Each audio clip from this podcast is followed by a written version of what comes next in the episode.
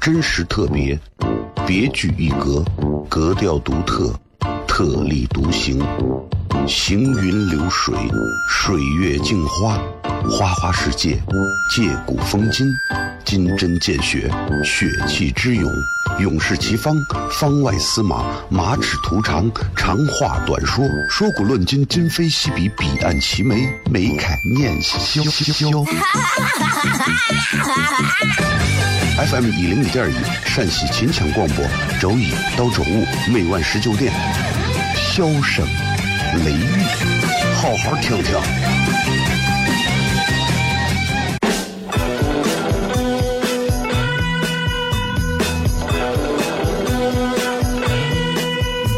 Well, she's all you'd ever want. She's the kind I'd like to flaunt and take to dinner. But she always knows her place. She's got style, she's got grace. She's a winner. She's a lady. She's a lady. Talking about that little. 好了，各位好，这里是 C F M 一零一点一陕西秦腔广播西安论坛，周一到周五晚上的十九点到二十点为各位带来这一个小时的节目《笑声雷雨》。各位好，我是小雷。好，这个前面的话讲完了啊，接下来跟大家聊点聊点正题。呃，今天过得好吗？啊，你一想到今天，我就知道很多女性很期待的是明天啊，并不是今天。但是天数也是得过完一天才有一天嘛，对不对？你不要着急啊。所以说一万步来讲，明天的话题明天说。我们先聊一聊今天的话题。今天我们在微博上也有一个互动话题送给各位，就是你最钦佩的一种工作是什么？为什么？三百六十行，行行有状元。可能正在听节目的各位，并不是你们行业里的状元，但是可能也还不错。有一些刚入门，有一些做了好多年了，但是总有一些人在这个这个行业当中是属于顶尖的，还不错的，啊，会让你对这个工作都会产生一种钦佩和羡慕，啊，很多人入行做了某一份工作，就是因为对这个工作里面的某一些非常不错的翘楚啊，表达出了深深的这种钦佩之意，所以参加。有人看到某些警察很厉害，想当警察。啊，有人看到人家做弄电脑玩的好，去当程序员对吧？有人看人家做房地产搞的好，想去弄房地产。每个行业都不一样，啊，没有什么优劣之分，对吧？没有什么行业贵贱之分。一个全球五百强的老总和一个路边的清洁工，都是在为这个地球、这个世界、这个国家做出着奉献和付出。啊，从性质上来讲没有任何区别。知道吧？但是在这个时代，总是会有人把工作调配的啊，觉得人有贵贱之分，人没有贵贱之分，还是有差距的，好吧？今天跟大家聊聊这个，来问一问各位，你最钦佩的一种工作是什么？然后告诉我原因是什么？通过我的微博、新浪微博搜索“小雷”两个字，口字旁严肃的肃，雨田雷小雷啊。另外，我的个人微信公众平台也叫小雷，你也可以直接搜到就可以了。今天礼拜三，同样给各位准备了非常精彩有趣的内容，在等候各位。稍微休息一下，咱们进上一段非常短的广告之后，马上回来开始我们今天晚上的笑声雷雨。感谢各位，来车抓稳，咱们马上回来收听节目。我爸爸对我说：“一个成熟的人，永远都会清楚自己想要什么，可以独立思考，从不随波逐流，为了心中所爱，敢和这世界抗争。更重要的是，不管变换多少身份和环境，永远都要做自己。”笑声雷雨，这就是我爸爸，没办法，就这么拽。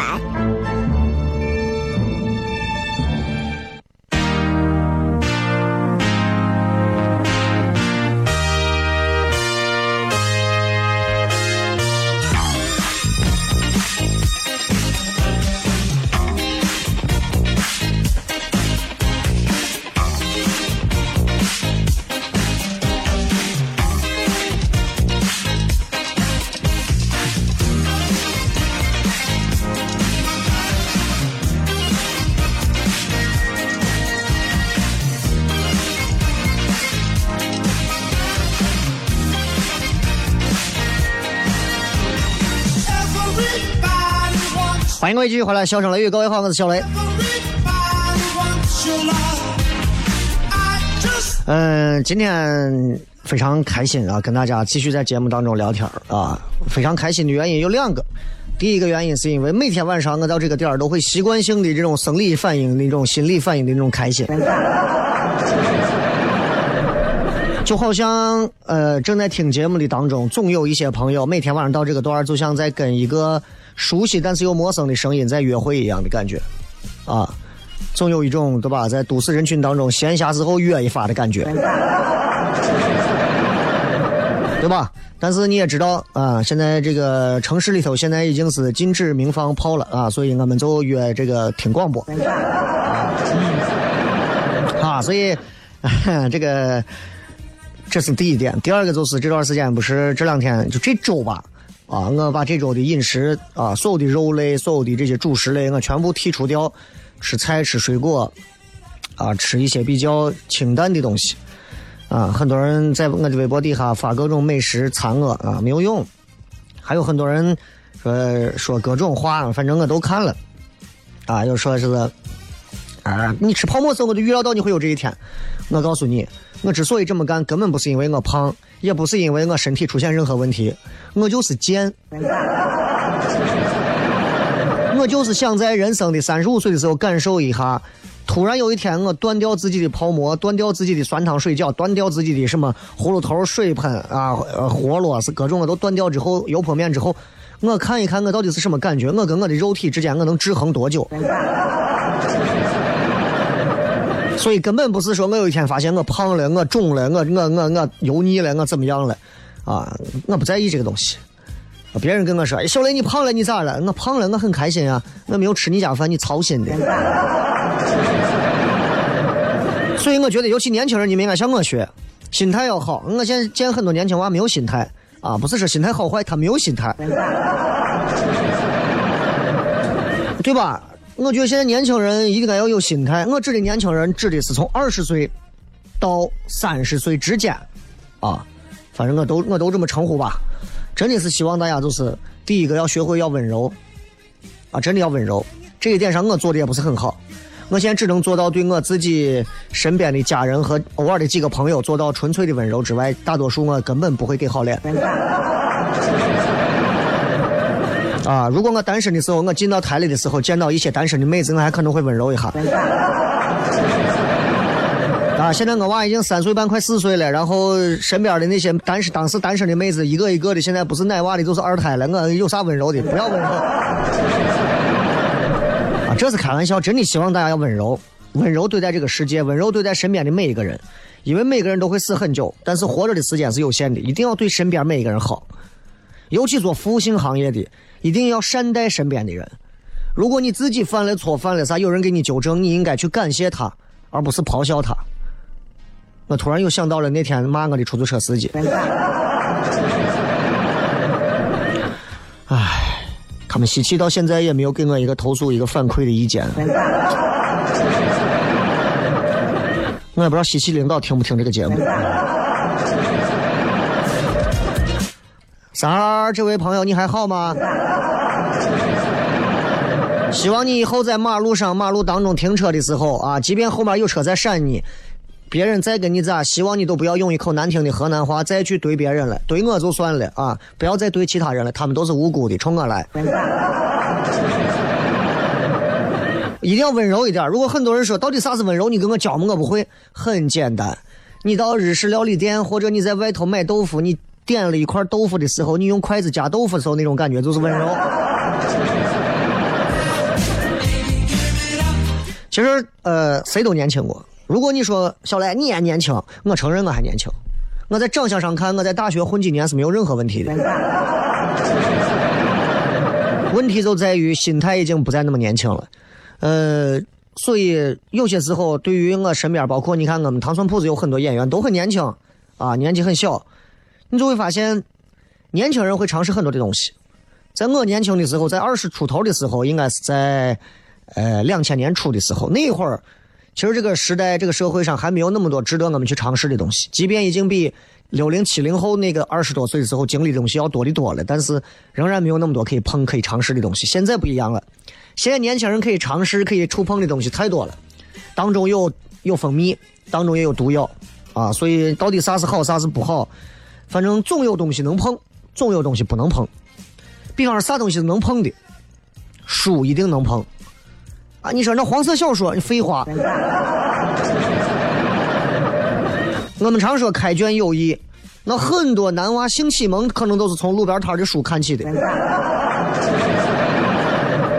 那啥东西不能碰呢？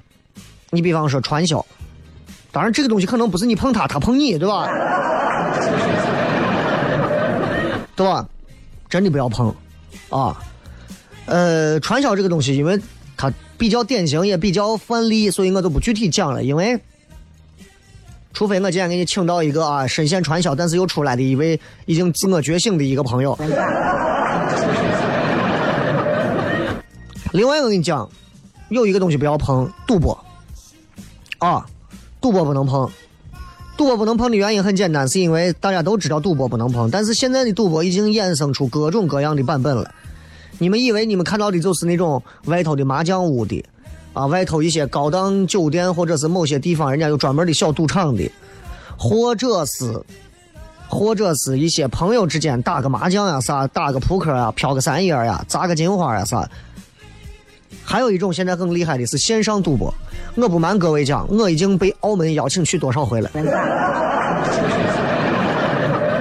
澳门成天邀请我到澳门线上荷官在线为我怎么怎么样了。我跟你讲，这个东西真的很害怕。线上赌博这个东西，你不要因为光是你爸你妈那个年龄上当受骗，现在上当受骗的都是年轻娃，就是所谓的线上赌博。你想，他刚开始给你一点好处，让你拿十块钱赢一百块，二十块钱赢上二百块，不到十分钟啊，然后再过一下，你的二百块、三百块可能就会变成个几千块，完了，接下来你就上瘾了，对吧？完了之后你再看吧，你只要在你的那个线上，就会有人组建一个 QQ 群或者是微信群，你给群主转，转上，比如说一百块钱干啥，就意思你就可以。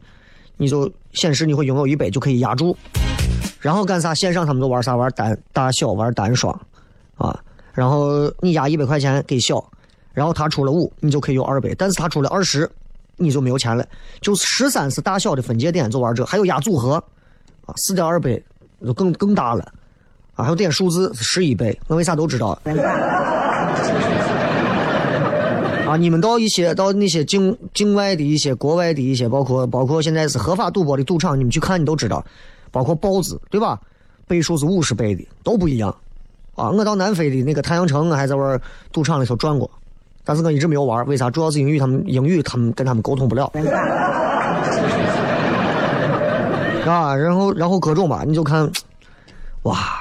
当然那种赌场是合法的，人家有线上这个赌博就是骗你钱的。真的是你中标的一瞬间，就真的是有一种啊，就有一种吸毒的感觉。你想，你现在每天过得惨巴巴的一个年轻娃，突然有一天啊，你在线上玩了二百块钱，变成四千块钱，真的，你整个人都要膨胀，都要爆炸了。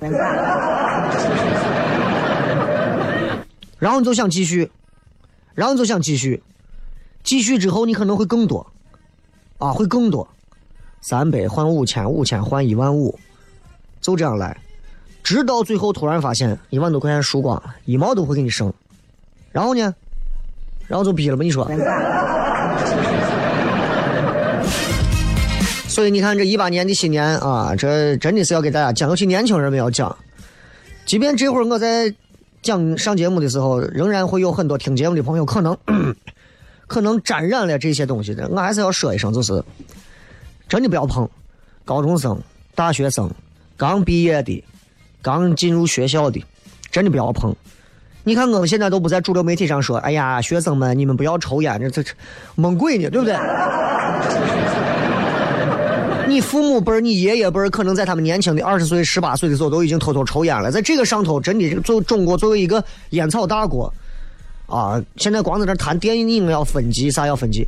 我跟你说，你什么时候能先做到像人家日本这样子，在所有的商店、便利店禁止给未成年人卖烟，否则直接抓走的这种后果？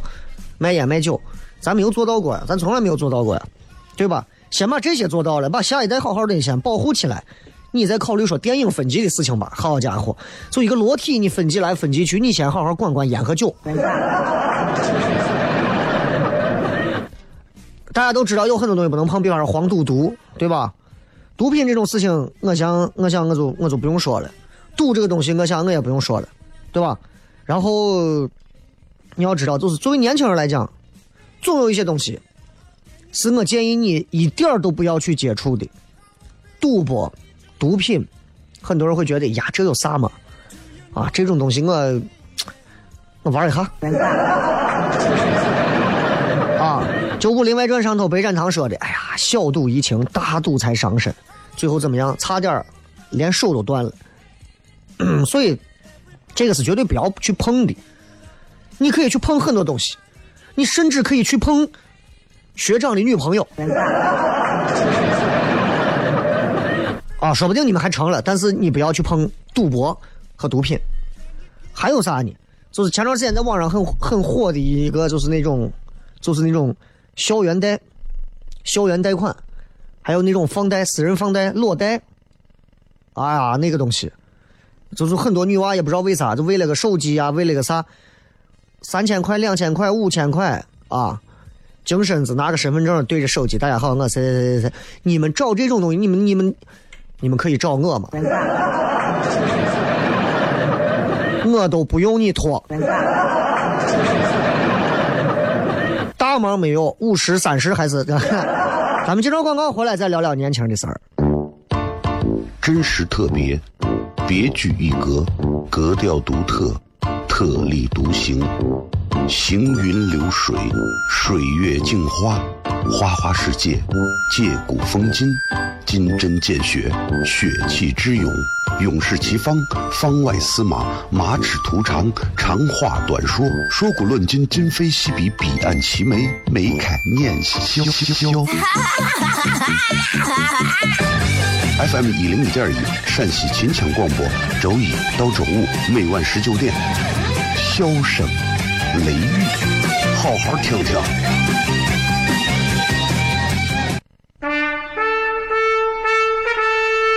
我爸爸对我说：“一个成熟的人，永远都会清楚自己想要什么，可以独立思考，从不随波逐流，为了心中所爱，敢和这世界抗争。更重要的是，不管变换多少身份和环境，永远都要做自己。”笑声雷雨，这就是我爸爸，没办法，就这么拽。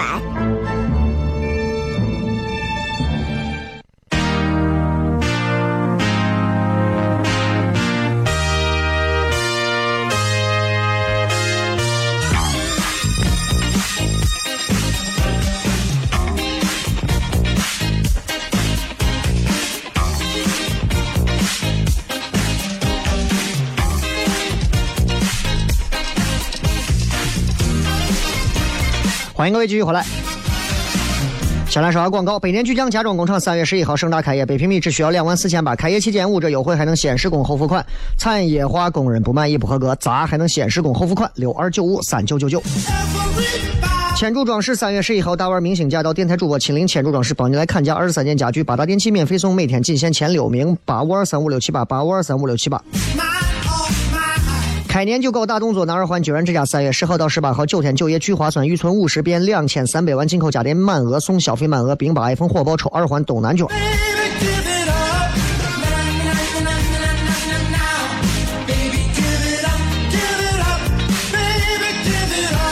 好了，咱们接着回来片。今天跟各位聊一聊，现在作为一个年轻人，在当代时代这个时代当中，这个社会当中，哪些东西是你坚决不能、一定不要去碰的东西？一定不要去碰的东西，因为现在互联网时代，资讯化呀什么的都很，对吧？你们想知道的东西，其实通过各种方式都能知道。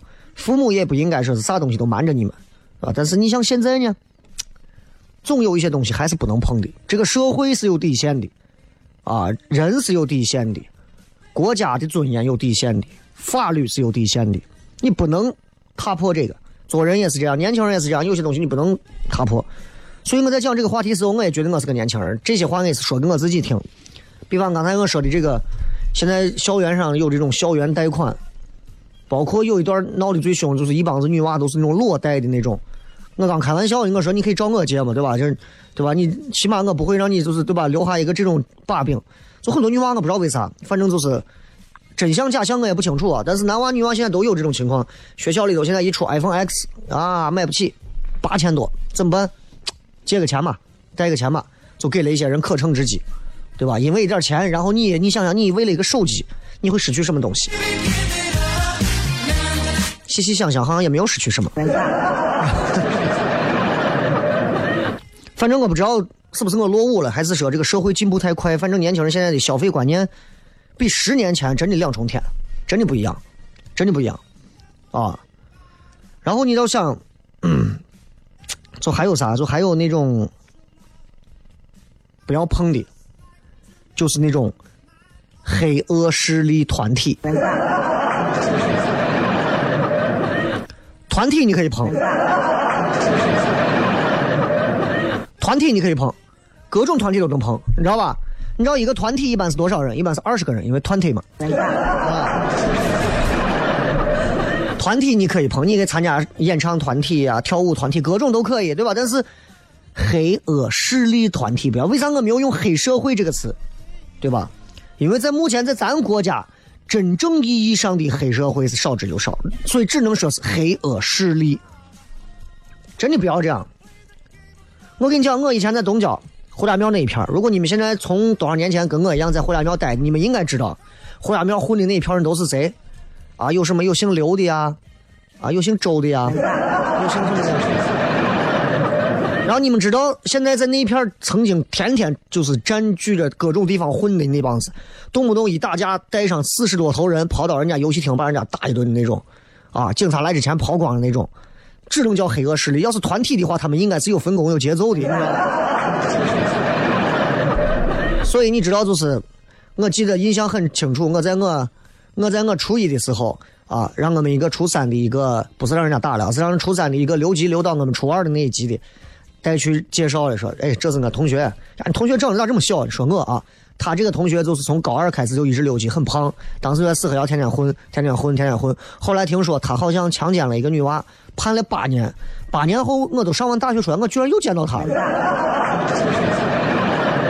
然后他又跟着就是就就就四合院火家庙的这一片天天还是混，天天混，因为他也没有学会啥东西啊，他就天天混呗。然后混着混着就把他身边同学都带上，最后一块贩毒，现在关到里头。”我不知道我如果下一次去监狱演出能不能碰到他，对吧？就是我觉得毒品不要碰，贩毒这东西更不要碰，真的不要。而且再退一步讲，你看我从前年、大前年还是从还有去年，我在光陕西省的女子监狱我去了两回，然后做演出，这种演出经历是基本上嗯很多人应该是没有的，尤其是脱口秀圈子，全国应该没有一个像我一样的。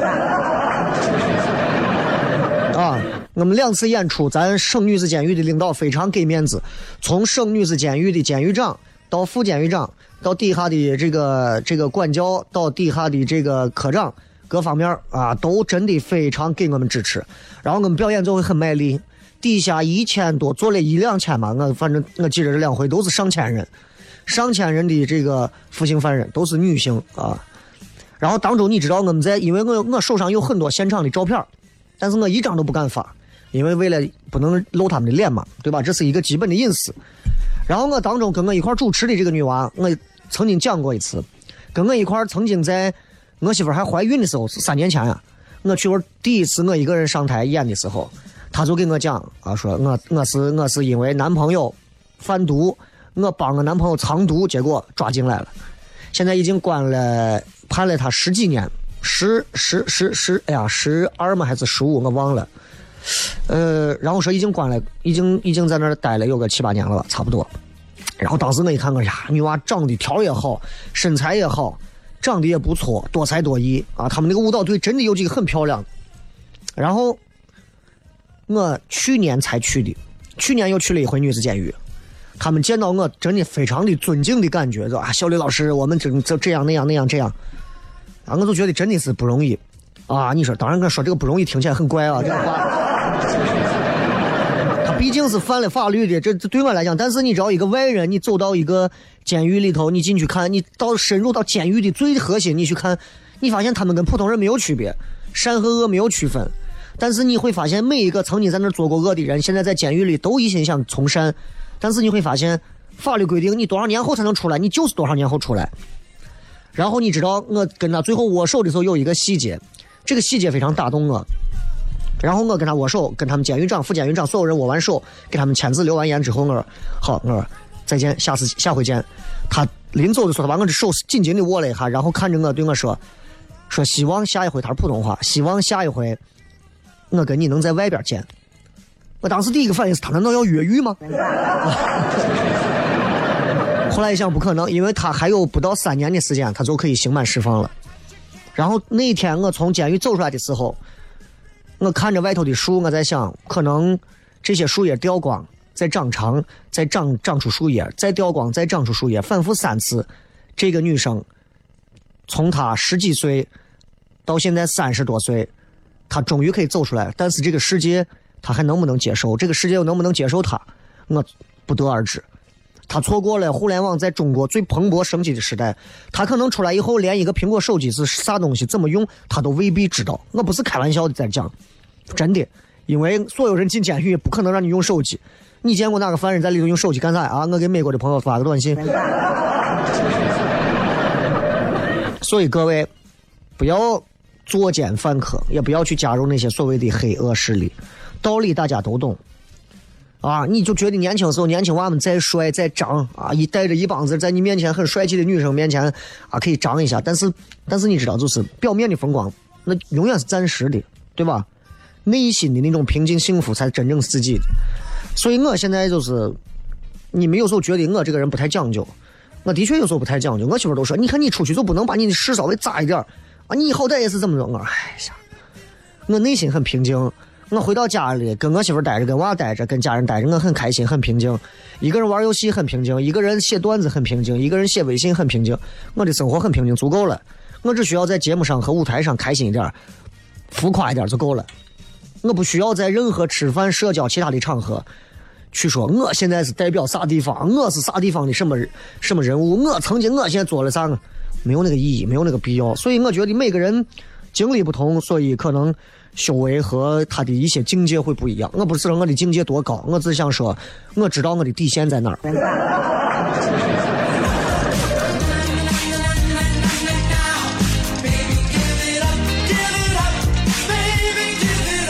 所以，作为一个男娃，我想告诉各位，就是男娃，尤其是男娃，你们应该从大学刚一毕业或者还没有毕业之前，你们就早早的去接触社会，早早的接触社会。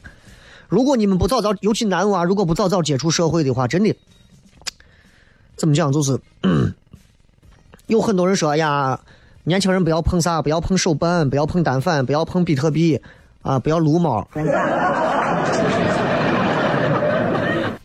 插一个题外话，猫真的容易让人上瘾。你如果年纪轻轻就养个猫，你每天就喜欢在家没事就把猫撸来撸去的，真的。我建议各位男士一定要一定要，尤其是男娃，啊，二十岁出头，多去接触社会。糖蒜铺子就欢迎很多年轻娃，大学没有毕业的就真的来，啊，多接触一下社会上的观众，就来感受一下不同的社会。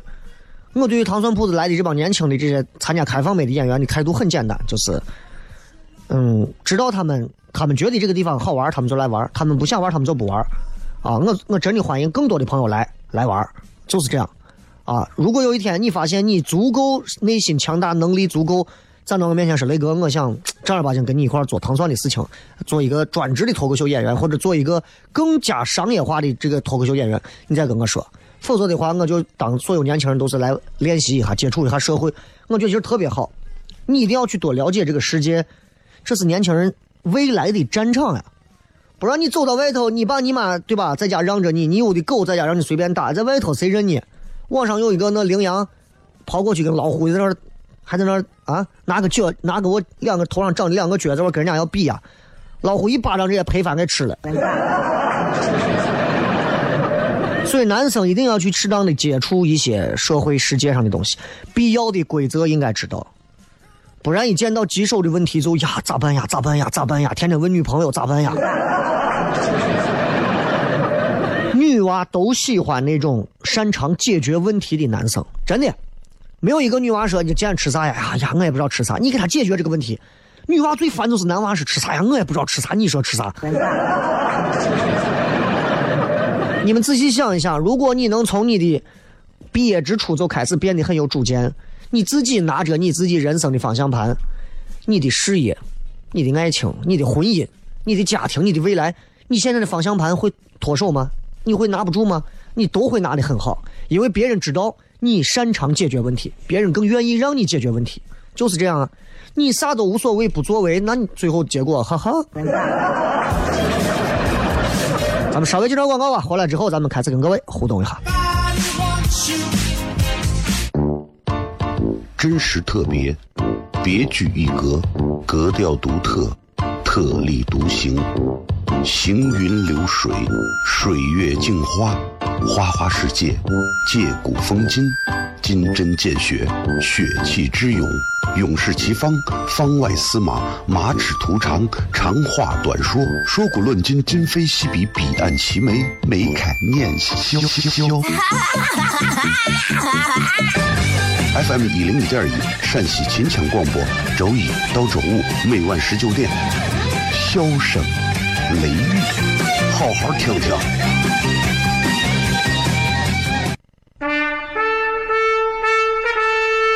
我爸爸对我说：“一个成熟的人，永远都会清楚自己想要什么，可以独立思考，从不随波逐流，为了心中所爱，敢和这世界抗争。更重要的是，不管变换多少身份和环境，永远都要做自己。”笑声雷雨，这就是我爸爸，没办法，就这么拽。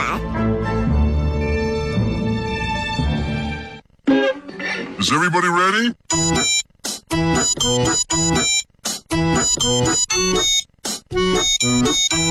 Hello, honey,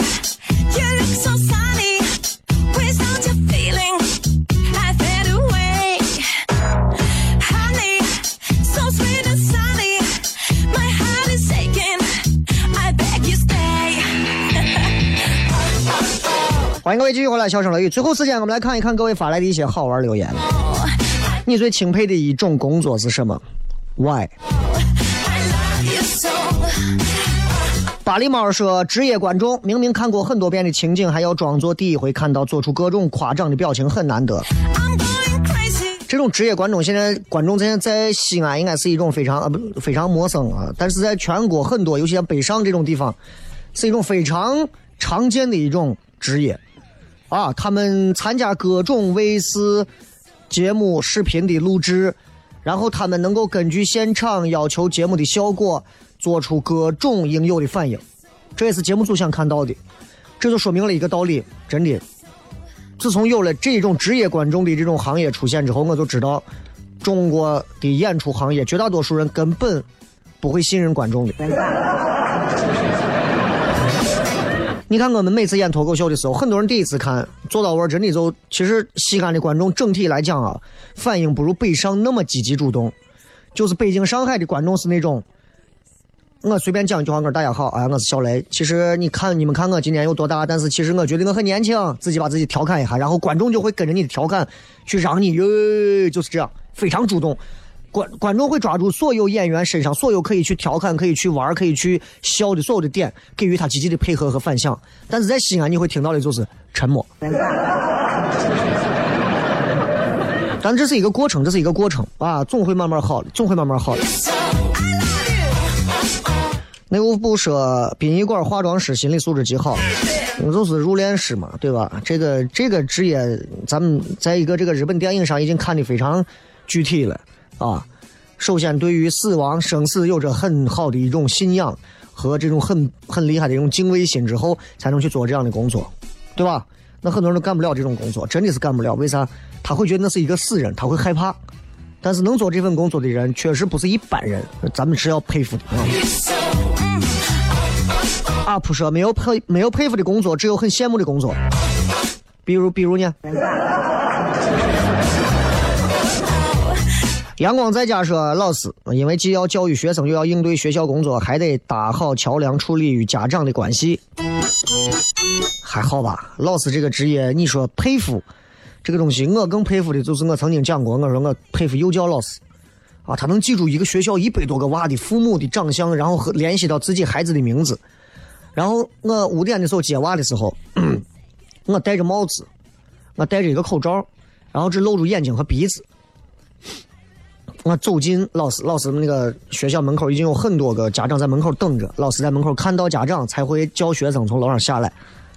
然后我走到跟前的时候，老师一眼就看到我，我还没有摘口罩，老师就喊：“那个张莎莎，啊，就叫我娃名字，就叫下来。”我真佩服，我开始还以为说老师不会爱上我了吧，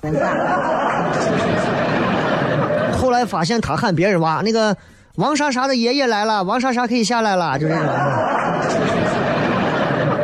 我才意识到是我想多了。啊，这个说 AV 男友的朋友，我只能送你一句话：任何你看似钦佩的工作背后，都要付出血和泪的代价。啊，这个 A 莎幼儿教育说，只有带过课的人才知道，给一帮四岁的小孩子上体能课是一种什么样的感觉。我特别同情你，你如果真的有机会的话，你可以尝试着换个工作。这个说环卫工人很让人钦佩，你让他钦佩在哪里？你没有告诉我。呃，所有服务行业的工作者服务别人真的很辛苦，不是所有的啊，不是所有的啊。我跟你讲，按道理说，所有服务性行业的人都应该是拿出一种特别服务别人的一种心态，但是真的不是所有的服务行业和服务岗位的那些人，他都懂得服务意识这个东西。他仍然认为说是我在外头给别人服务，但是谁敢把我弄一下，我弄死你。就是人们总是分不清该服务的部分和自身该拥有的那一部分，到底这个中间的界限在哪儿？很多人把给别人低三下四的服务当成这是伤我脸脸面和自尊的一个东西，那这非常不好，真的不好，对吧？有时候你去看看我，真的我不是说，你看我抖音上光拍的我海底捞的那个火锅自助调料碗，各种调料碗，海底捞人家自己在外开会研究，说怎么样教大家调网上比较走红的几种调料方式。我说我服务意识有时候就是这样啊，我真的觉得这个很重要。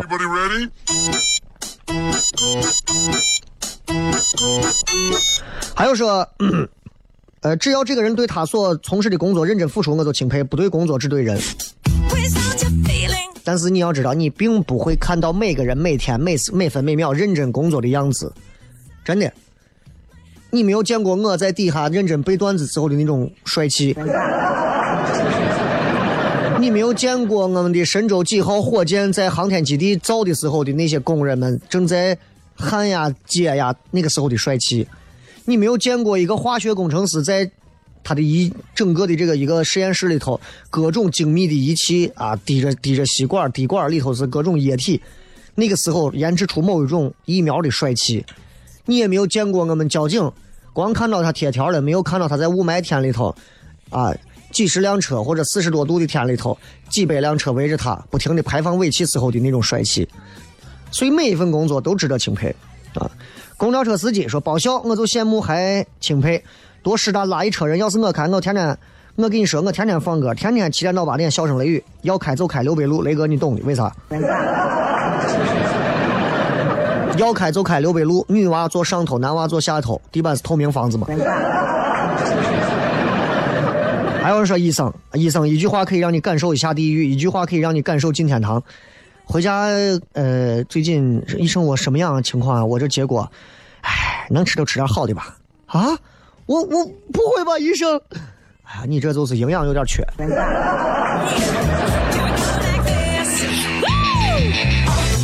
我跟你讲，有些人上班不是为了赚钱，而且在家待着花钱可能会更多，只是因为这个原因。不管怎么样，希望大家都能找到一份自己喜欢的工作，找到一份让自己舒服的位置啊，舒服的位置。有时候很多人说啊，我就像个废物，我不知道干啥。我告诉你，其实你只要能接受自己是个废物，失败就没有那么可怕。为什么大多数的朋友你们会这么焦虑？因为一方面你不认为也不接受你是一个废物，另一方面你还每天过着废物一样的生活和日子，一个预期和现实有这样的反差，导致你焦虑，这才是它的根源。最后时间送各位是好听的歌曲，明天晚上我们糖蒜铺子有开放美的演出，关注糖蒜铺子的微信号，唐朝的唐，唐僧的唐，吃蒜的蒜，咱们今天节目就到这儿，拜拜。然后我俩各自一端，望着大河弯弯，终于敢放胆，嬉皮笑脸面对人生的难。也许我们从未成熟，还没能晓得，就快要老了。尽管心里活着的还是那个年轻人，因为不安而频频回首，无知的索求，羞耻于求救，不知疲倦的翻越每一个山丘，越过山丘。虽然已白了头，喋喋不休，时不我予的哀愁，还未如愿见着不朽，就把自己先搞丢，